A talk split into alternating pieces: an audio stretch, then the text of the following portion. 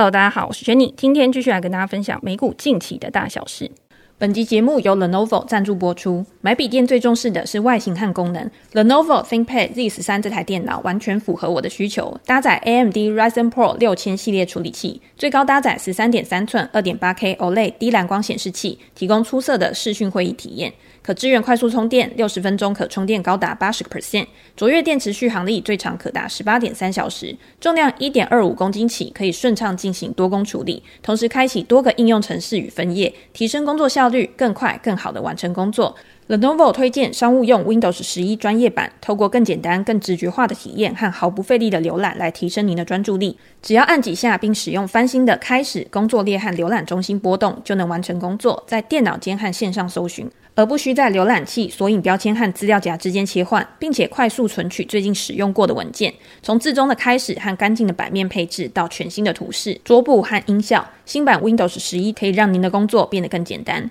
与过去不同，Z 十三的外形是更有质感的北极灰回收铝，青铜色搭配黑色回收 PET，纯素皮革看起来更时尚。重视永续发展下，也使用百分之百可快速再生和可堆肥包装，很推荐大家可以到网站看详细的规格与说明。我会把产品的链接放在资讯栏。好，那我们回到美股，上个礼拜最大的事件呢，其实还是联准会升息三码的这件事嘛。在上次的 podcast 里面，我们已经有跟大家做分享了，联准会坚持紧缩的步调不变，而且出乎意料的，本来大家想说到二零二三年应该要开始降息救经济了，可是目前看起来呢，到二零二三年都不会降息的这个说法，让市场在后续几天都有蛮大的跌幅。周五也是一样，呈现一个开低走低的一个局面。尾盘大家可以看到，尾盘有收高，但是还是呈现整体比较弱势的一个格局。在这样子的一个情况之下，很多悲观的言论在周末都相继传出来。如果大家有在关注财经新闻的话，你就可以看到后续看空啊，或者是经济衰退啊这些言论，已经变成一个市场上面的共识了。我自己有看到一个比较有趣的新闻，就是在这一段时间啊，主动投资者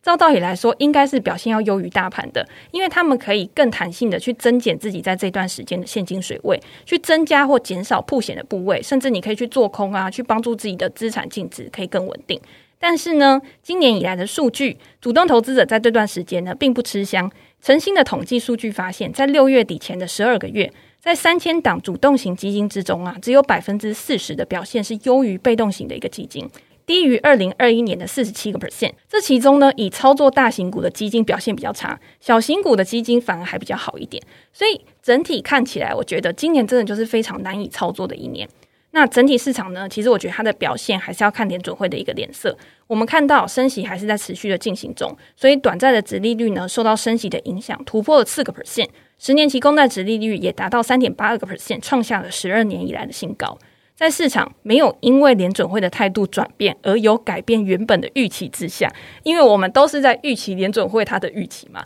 我们都在想说联准会它下一步会怎么走，然后再把我们自己的想象去放到投资市场上面，变成我们一个买进或卖出的一个行为。在我们的预期没有改变，甚至是我们对于未来更悲观的一个预期之下，我觉得要把主趋势整个扭转下来是比较难的一件事情。但是呢，这个地方其实也是会有一些比较矛盾的地方，就是即便现在是一个空头行情，即便现在是一个大幅下跌的行情，好了，主趋势没有扭转，不代表在这个过程中不会反弹。当开始市场有一个非常非理性的一个抛售的时候，我觉得一定会有一个反弹的空间。大家在空头市场上面看到，其实空头市场它不会只会跌不会涨嘛，在这种时候呢，更常发生暴涨暴跌的一个现象。所以在下个礼拜有没有可能在连续几天的一个大跌之后，会有获利了结、平仓的卖压出现，去激励市场的一个反弹？这个是大家可以去关注的。我自己呢，也在礼拜天晚上的时候，在我的专栏里面有一场直播。这场直播呢，就是在讨论我对于未来盘势的一个看法，跟我认为现在有哪一些的投资组合、哪一些的标的是比较值得去观察的。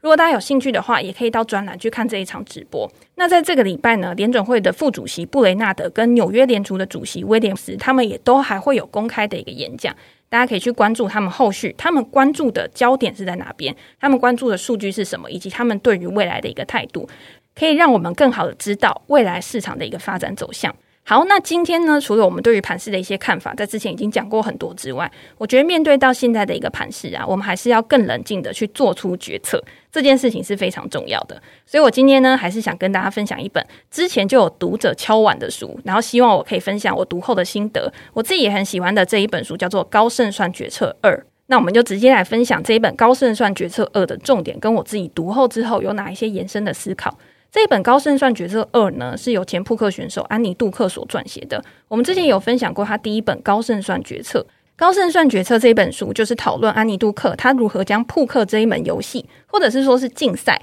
的心态跟方法套用到思考逻辑之上。甚至我们之前也聊过嘛，扑克之于投资，其实有很多地方都是非常类似的。在牌桌上，如何借由高超的技术，或者是对手他展现出来的一个线索，他隐含的一个情绪，然后大家互相猜测，在上面玩一个心理战，跟几率还有期望值，他怎么去夺得胜利，去赚得优渥的一个报酬。上一本书也是非常好看，但是在上一本书出来的时候呢，因为里面很多是他个人的经验啊，或者是一些理论啊，一些想法，所以在这一本书里面呢，他认为说有一些实战演练的东西是更重要的。在《高胜算决策二：做出好决策的高效训练》这一本书里面，延续了第一本的精神，把重点更多的着重在实战演练上面，让读者可以对应用面有更多的掌握，将这样的逻辑思维套用在我们未来每一次的决策之上。我们可以想一下，我们一天到底需要做多少决策？大家有没有想过这个问题？通常我们一天呢、要做的决策，你想的会跟你实际做的差非常多。我自己去查了网络上面的资料啊，人一天至少要做三万个决定，但是我们自己是完全不知道、完全没有感觉的。有知觉的决定，也就是我们真的经过脑中去思考之后去做的决定，一天可能也会超过一百二十二个。这些决定呢，包括了我们一天平均花了三小时在决定我要吃什么。这个我非常有感，因为我每天早上吃完早餐之后呢，我就在想说，诶，我中午要吃什么？吃完中餐之后呢，我会想说晚上要吃什么，要煮什么，要买什么。所以这些东西呢，真的无形之中就一直在荼毒我们的大脑的感觉。所以很多人他都会说，我都吃一样的东西，或者是我都做一样的事情，我都做重复的事情，其实就是一种高效率的一种方式嘛。好，那除了吃东西之外呢，我们每天可能也花了一个小时决定说我们要在 Netflix 上面看什么。难怪很多人在推荐片单的时候呢，我看他的点阅数都特别高，是因为 Netflix 它的一个演算法，它推荐给我们的确实是我们真的想要看的，或者是。他推荐给我们之后，我们觉得真的，我觉得不是很好看。但是如果有其他人的认证的话，我觉得做决策的这个效果也会快很多。好，那除了要看什么之外呢，我们一个礼拜还会花一点五到两个小时决定要穿什么东西出门。好，这个我是没有那么大的一个困扰，因为我可能比较少出门，所以我就会觉得，诶，反正看到什么就直接穿什么就好了。刚刚我们讲了这么多的一个决策啊，很多的决策其实都是不需要深度思考的。在我们的日常生活中，它已经变成一种习惯。有些人他一套衣服，他可能买十件，然后他每天就是固定都穿同一套衣服，所以他用直觉就可以去做反应了嘛。如果我们很多决策都是不需要大脑去思考的，我们用直觉就可以去做反应的话，这个时候我们就不会认知到我们正在做决策这件事情。可是当我们面临到一个未知，或者是当我们面临到一个不熟悉的领域的时候，必须从很多的选项里面去做选择的时候。这个时候，我们就必须停下来思考，哪一个选项才是对我们、对当下最有利的一个选择。安妮杜克在书中一开始他就强调，他说只有两件事情会影响人生的结局走向，第一个就是运气，第二个就是决策的品质。关于运气这件事情啊，我们在之前有很多本书都有介绍过。我记得前两本那个《长胜》这本书才有跟大家讲说运气有多重要。当然，你还是要搭配你自己的一些能力的累积啊。想要成功，绝对不可能只靠运气。虽然大家都知道，我都一直强调运气有多重要，“三分天注定，七分靠打拼”这首歌，大家可能也听过，好像有点太老了。但是呢，运气也是有分很多种的。有些运气它真的是可以从天而降的，但是有些运气你就是必须靠自己去争取。你要有了先前的准备，运气机会来临的时候，你才有可能去抓得住。好，但是除了运气以外，我觉得我们还是要从一些比较实际的层面开始嘛。我们还是要从另外一部分着手，就是这本书特别强调的决策的品质。什么是决策的品质呢？就是在这个过程当中，有哪些事情是我们真的可以掌控的，以及我们真的掌控了之后，我们还可以用一些策略去做改善的。当我们做出一个更高品质的决策的时候，未来发生好事的机会也一定会更大。所以这本书里面告诉我们说，你要怎么样去提升决策的品质。这件事情非常非常的重要，但是在过去的时候呢，却很少有人提出来，或者是很少有人用明确的文字、明确的语言去表达。安妮杜克在这本书就是希望可以去传达这个观念，而且提供每一位读者具体的方法，去帮助你提升你的决策品质。首先，第一个最重要的影响决策品质最大的原因，就是我们常常会使用结果来下论断，判定我们的决策是对的还是错的。安妮·杜克上一本书就提到过一个例子，他说他在打牌的时候，常常会遇到一件事情，就是我明明已经照着我既定的原则去打了，而且过去呢，可能有大数据告诉你说这个策略就一定是对的。可是呢，当你使用这个策略之后，你不一定永远都会赢，你还是有可能会遇到失败的一个时候。这个时候呢，他没有打出满意的成绩，就会有一些人呢用结果论去论断他，或者是去嘲笑他说啊，你这次怎么输啦，怎么样之类的，认为他没有打出他应有的一个水准。就像你考试，有的时候你平常可能都是一百分，有的时候都是班上第一名，可是当你联考的时候，当你考试的时候，你没有考上好的学校，大家就会笑你说，诶，平常功课不是很好啊，怎么现在会落到这种地步？这种感觉。但是老实说，这真的是这个人他原有的一个实力吗？只是一次的成败，其实没有办法去论断一个人的能力跟他未来会拥有的一个前途嘛。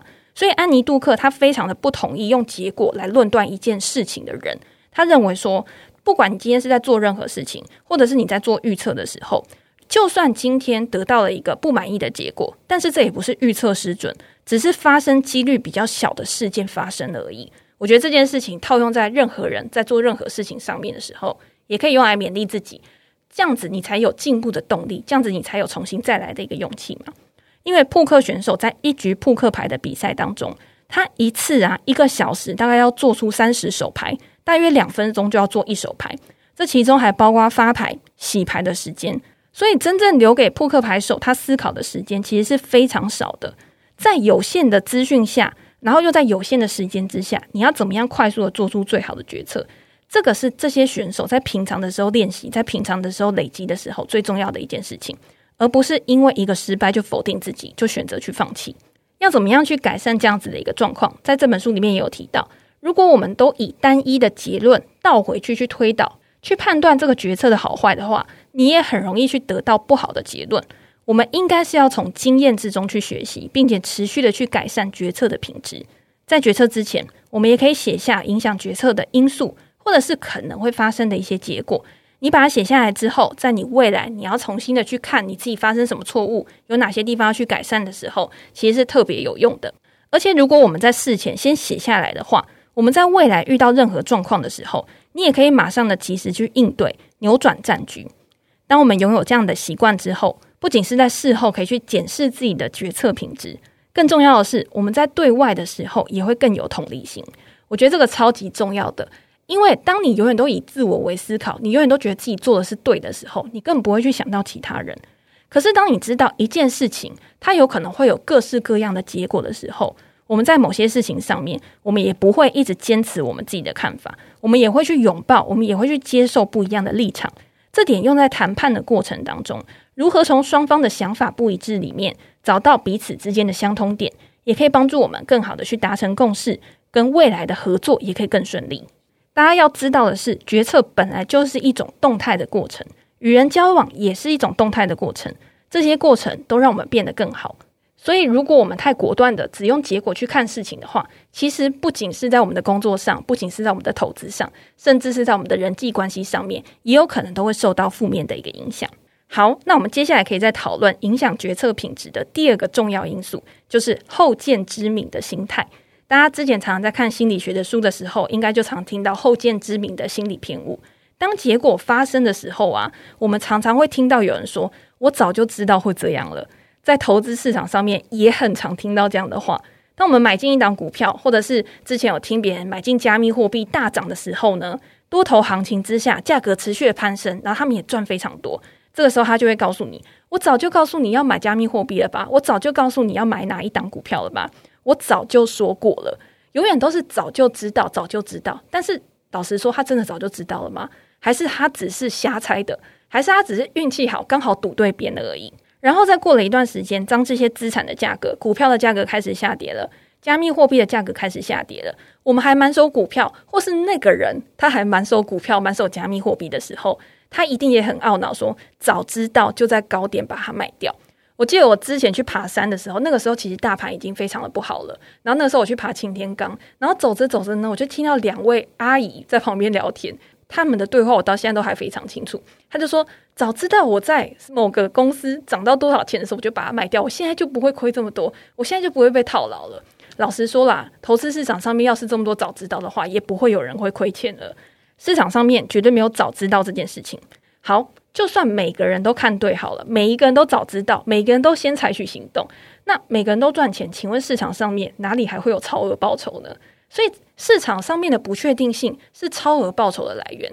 如果市场上面已经没有不确定性了，所有的东西都是已知的，效率市场所有的事件都已经反映在股票价格上面了。那这样子，其实老实说，我们投入到市场，我们也不知道我们到底是为了什么。所以，我们对于投资市场，对于任何的资产市场，好了，我们都要知道一件事情：任何的投资，它都包含着风险。我们在承担风险的情况之下去获取回报，这个是很正常的一件事情。我们针对几率跟期望值来做决定，中间包含相当重要的是决策的过程，而不是决策的结果。所以，我们要怎么样来提高决策的品质呢？安妮·杜克在书里面提到一个方法，他说：“把决策前后的资讯可视化，不要光说不练，把它写下来。这个跟我们刚刚讲的东西其实是一样的。我们在之前也常提到哦，就是如果你今天想要去提升你的投资绩效，如果你今天想要去提升你的投资决策品质的话，你一定要写下交易记录这个东西。这个不是说你把点位或者是你一笔赚多少钱啊，你把它写得清清楚楚就好。”这些券商其实都会告诉你，你只要去下载 Excel 表，券商都会把这些数字列出来。更重要的是，写交易记录是把我们当下的想法，把我们买进跟卖出的原因记录下来。因为我们总是在事后会忘记说，我当初到底为什么要做这个决定？我当初到底为什么要买这个股票？是因为一时的脑冲呢？听到隔壁的阿姨告诉我呢？去买菜的时候呢？听到别人在讨论呢？去咖啡厅的时候？还是我真的有对这家公司做非常深入的研究？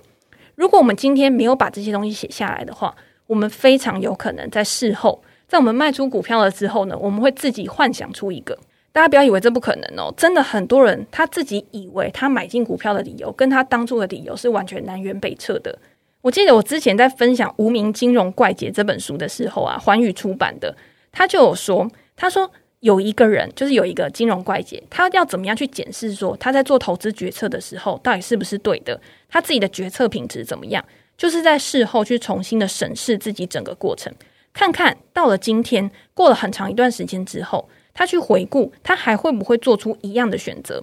如果他还是会做出一样的选择的话，就表示他整个决策流程是一致的。所以你要怎么样去精进，或者是你要怎么样去改善你自己的决策，其实就是很容易的一件事情。但是，如果你在过了很长一段时间，你突然改变了，你突然发现，诶，我当初做的这个决策，我现在竟然不会做出一样的决策的时候，那你就要去想哦，到底是我运气好，然后才发生这件事情，这件事情有没有办法持续的发生，还是只是偶发一次的？那我要怎么样去避免这样的情况，免得我下一次受到更重大的一个伤害？所以，安妮·杜克提出了这个方法，它称为认知追踪。这个方法呢，你可以用来记录决策的过程，把你在做决策之前你知道的消息，跟你在决策的中间的一个过程，还有结果，还有结果发生了之后额外得到的消息，或者是你在事后收集到的资讯，都去做下记录。这个方式，这个认知追踪的方法，可以帮助我们掌握更多的资讯，去减少后见之明偏误，去揪出自己的一个盲点。所以，我们也可以看到，其实很重要的就是思考，写下来。然后你再去检视你自己在这个过程当中有没有遇到什么你自己没有感知到、你自己没有发现的一个问题。我们来总结安妮·杜克在书里面所说的，他用六个步骤来改善未来的一个决策品质。第一就是找出合理的可能结果组合，然后你把这个结果组合呢，根据我们的价值观对于结果的偏好来判断我们自己的偏好，去排出顺序，并且判断每一个结果发生的可能性，它发生的好处跟坏处。在投资的时候，你的获利或者是损失的范围是在哪边？用这样子比较的方式，持续的去衡量各种选项，值不值得我们去投入，值不值得我们去冒险，到最后挑出高胜算的选择。听到这边，大家可能会想到一个问题：你会觉得说，如果我根据自己的偏好来决定顺序的话，去评估各个可能性，那我是不是也会落入了一个思考偏误？可能有确认偏误啊，或者是其他的偏误。但是呢，我觉得就像安妮·杜克所说的。我们的价值观本来就是会去影响我们的决策，所以一开始，在你很早很早之前呢，在你的人生生长的一个环境，在你的工作习惯之中，其实一开始就树立一个好的价值观是很重要的。就像我们在挑选自己想要投资的公司，每个人也会根据不同的偏好，根据自己的风险偏好、风险承受度或者是其他条件，去对某一些公司先有了主观偏好之后，我们才会想要进一步的去研究嘛。这样对于决策者来说，我认为是没有什么不好的。因为你先认识自己，你先了解自己想要什么，除了可以提升决策品质之外，更重要的是可以去加快决策的效率。既然我们可以在想要、喜欢的领域发挥最大的一个价值，最后自然可以提高成功的几率。所以，我们也可以知道一件事情，就是左右我们会不会成功，左右我们会不会接受到好运，或者是我们可以抓住什么样的机会。其实有的时候，除了运气之外，更重要的是我们自己的坚持、我们的本质跟我们自己的原则、我们的生活哲学、我们的投资哲学。好，有趣的是，当我们建构了自己的价值观之后，别人不一定跟我们有一样的价值观啊，他可能跟我们有相反的一个看法嘛。所以，当每一个人的认知不同，每个人的价值观不同的时候，产生不一样的想法，互相面对、互相碰撞的时候，其实也会激励出不一样的火花。这个在做决策品质、提高决策品质的时候，也是很重要的一件事情。在这本书里面，安妮·杜克提到另外一个重点，是我印象非常深刻的。他说，面对预测，我们总是喜欢用比较中性或者是比较抽象的文字来表达，而不敢提出具体的数字。刚刚我们有讲，我们会有自己的偏好，我们会自己排出顺序。但是大家有没有想过，在别人问我说：“诶，你喜欢什么？你觉得这个东西成功的几率是多少？”这个时候大家会怎么回答呢？比方说，我们常常会说“或许”“可能”“也许是那样”，这些是避免出错，可以在犯错的时候保留余地的好方法。但是对于提升决策的品质的时候，反而比较没有用。如果我们可以把这些词汇转换成几率，转换成百分比的话，就会更好。比如说，你问我说：“诶，这一笔投资成功的几率有多高？这个事件发生的几率有多高？”的时候，我可能会告诉你，我认为这笔投资成功的几率是百分之三十。那如果这个时候有一个人跳出来，因为他可能掌握更多的资讯，他可能有一些更具体的想法，所以他会认为这一笔投资、这一笔事件成功的几率是百分之七十。当他出来这样子告诉你的时候，那恭喜你，因为你吸引到这个反对意见，吸引到跟你不一致的这个意见，将会提高你的成功几率。这让我想到，在投资里面有一个很重要的事情是，今天我们在做预测的时候啊，通常都是会圈出一个预测的范围，设定一个上下限。在葛拉汉的《证券分析》这本书里面就有提到，他说内在价值不是一个精确的数字，而是一个合理的区间范围。当我们可以掌握到这个区间范围的时候，也可以在对的时间点开始布局，最后获得令人满意的回报。不只是投资，我们在跟别人约会的时候，我们也会计算啊。我今天约可能是几点钟，那我计算从家里到见面的时间，这个时间大概会花多久？同时呢，我们也会加入一些有可能的意外状况，譬如说塞车啊，或者是呃遇到下班潮，所以人潮特别多。把这些时间再抓进去之后，我们就会建立一个大约的时间区间，去避免我们迟到。提升决策品质最重要的就是这一点，去建立一个合理的区间。这个区间呢，除了可以显示我们对于这件事情的信心程度，也可以去吸引其他人去纠正我们的资讯的机会，去修补我们的个人见解。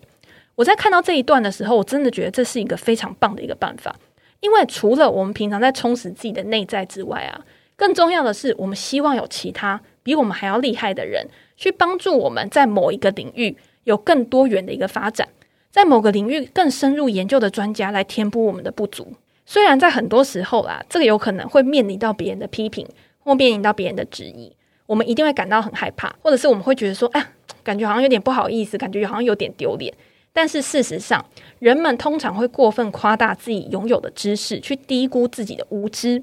所以，我们对于自己的推测呢，也会过于自信。当我们过于自信的时候呢，我们就很容易去做出错误的决策。所以，勇敢的去拥抱外界的声音，去对自己做决策，提升决策品质，绝对是相当重要的一步，值得我们每一个人都去做尝试。用这样子的方式去扩大自己的能力圈，提升我们的决策品质，加快我们的决策速度。越了解自己，决策品质也会越好。尝试就是了解自己最好的方法。当我们越快的可以去做出决策的时候，基本上我们就有越多的机会可以去尝试一些新的事物。这整个过程呢，其实很像一个认知飞轮的一个运转。大家都知道飞轮嘛，飞轮要让它运转呢，你就有必须有很多的外在因素，或者是很多的东西去交互影响，去做一个加成的效果，让我们可以有更大的进步。所以，当我们有自己内在的充实，我们有外界的帮助的话，可以帮助我们的认知飞轮持续的去运转，去帮助我们打造一个更幸福的人生。最后呢，我们讲了很多就是关于决策的事件。我觉得我在最后也想分享一个我在书里面很喜欢的一个观念。他说呢，我们常常在生活里面或者是在工作上会遇到一个状况，这个状况呢是坏处少、好处多的免费博弈。免费博弈就是赌博的那个意思。免费博弈呢是处在一种情况里面，当你要做这件事情的时候，它可以提供给你的优点跟缺点有非常非常大的不对称性。相比于我们可以获得的好处，我们的损失非常的小，也让我们更愿意去尝试，愿意付出时间跟金钱来参与。除了免费午餐之外，相比于等待啊、拖延啊，今天你想要做一件事情的时候，你在一开始就去投入这件事情的潜在报酬，一定是高于你很晚或者是延后、耽误之后才去投入的一个报酬。就像在投资上面，有些人说，如果你今天在某一家公司，在十年前、在二十年前就去投资的话，你现在早就已经有百倍以上的一个报酬了。可是，如果你已经等到股价上涨了十倍、二十倍，你才把你的资金去投入的话，其实它潜在报酬差异就会非常大。我们常常会遇到免费博弈的情况。如果这个世界上有更多的免费博弈，可以让我们有更大的机会可以去获取超额报酬、额外的报酬的话，那做决策真的就是很轻松。可是呢，免费博弈虽然好，但是往往有可能也是一个陷阱，去拖累我们决策的速度跟品质。安妮·杜克在这本书里面提到很多跟心理相关、阻碍我们决策的例子，其中有很多是我们在别的书就有看到的。但是我觉得累积效应是我印象最深刻的一个。某些事情你做一次，你有可能是我们刚刚讲的免费博弈，但是如果你持续重复的做的话，它就会产生一些负面的累积效应，对于我们造成伤害。比如说买乐透彩券好了，买乐透彩券呢，你一天买一点。或者是你一个礼拜买一点，它其实不会对我们的生活造成太大的一个影响。而且，如果我们中了一次头奖，直接就扭转人生，所以大家就会觉得做乐透、买乐透其实是一种免费博弈。可是，我们要想的是更长远的。如果今天累积下来呢？如果我们今天真的深陷在买乐透这件事情里面，你投入了大笔的积蓄去做买乐透这件事情，长期下来就有可能对你造成重大的一个损失。不止买乐透。投资理财、身体健康都会面临到这样子的一个问题，所以，我们除了在累积自己的决策品质，我们在累积自己做决策的能力之外，我们也要知道到底有哪些事情会去拖累我们的决策、拖累我们的思考，去避免在正反两面的加持之下，可以帮助我们更理性的去面对后续有可能发生的事件。决策这件事情其实就像投资组合一样，有输有赢。一两次的效果没有办法显现我们做正确决策累积下来对我们带来的好处，但是呢，如果长期下来会形成一个巨大的力量，也会帮助我们成功的几率可以更高。我们也会选择期望值更大，对我们的帮助也会更大的一些选项。我觉得在现在这个阶段，市场上面存有非常大的一个不确定性啊。可是呢，我们还是不能对于我们的决策或者是对于我们的未来失去希望。我们还是要在这段时间呢，持续去累积，持续去扩展我们的能力圈。因为我觉得人生和投资，其实在这个过程当中，都是一连串的决策去推动我们前进的。我们的投资组合里面，绝对不可能永远都是只有赚钱的部位，一定是有赚有赔。但是即使在这个时间点，你个别的部位有亏损，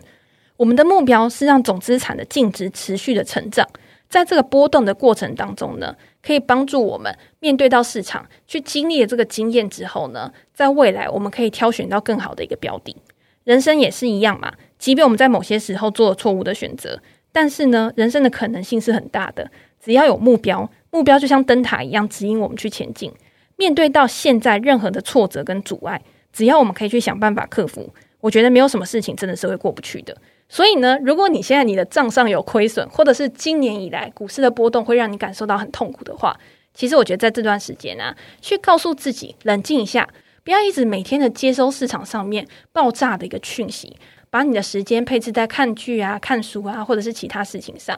等到你的心情平复之后，你再重新回到市场，或许你看到的就会是一个完全不一样的一个风景。好，那我们今天呢，就跟大家分享到这边。如果大家有兴趣的话，也可以去看这本书。我觉得对于你自己的思考会有很大的帮助。那如果你今天有任何的想法的话，也欢迎留言给我评价。我们在之后 podcast 的呢，可以再把它拿出来跟大家做一个讨论。那今天就先这样了，拜拜。